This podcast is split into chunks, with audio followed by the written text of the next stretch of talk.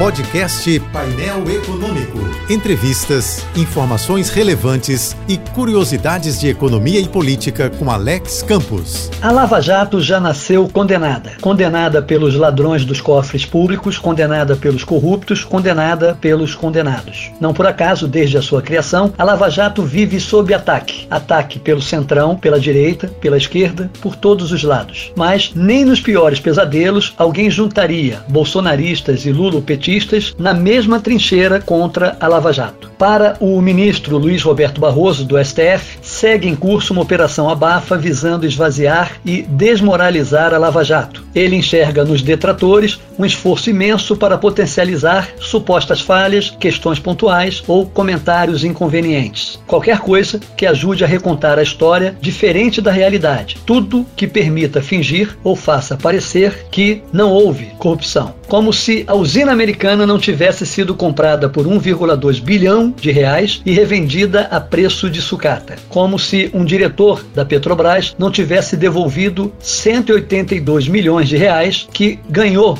de propina, como se o apartamento na Bahia não tivesse escondendo 51 milhões de reais em dinheiro vivo. No entendimento do ministro, é natural que os suspeitos de sempre, acostumados à impunidade de sempre, reajam para evitar a cadeia. Nesse sentido, a articulação para derrubar a prisão em segunda instância foi um golpe contundente na Lava Jato. Mas, a exemplo da vitória da vacina sobre a overdose de mentiras, Barroso tem fé no seguinte: a sociedade vai continuar atenta para o fato de que o problema do Brasil não é a Lava Jato. O problema do Brasil é a corrupção. A Lava Jato é a outra vacina de que o Brasil ainda tanto precisa.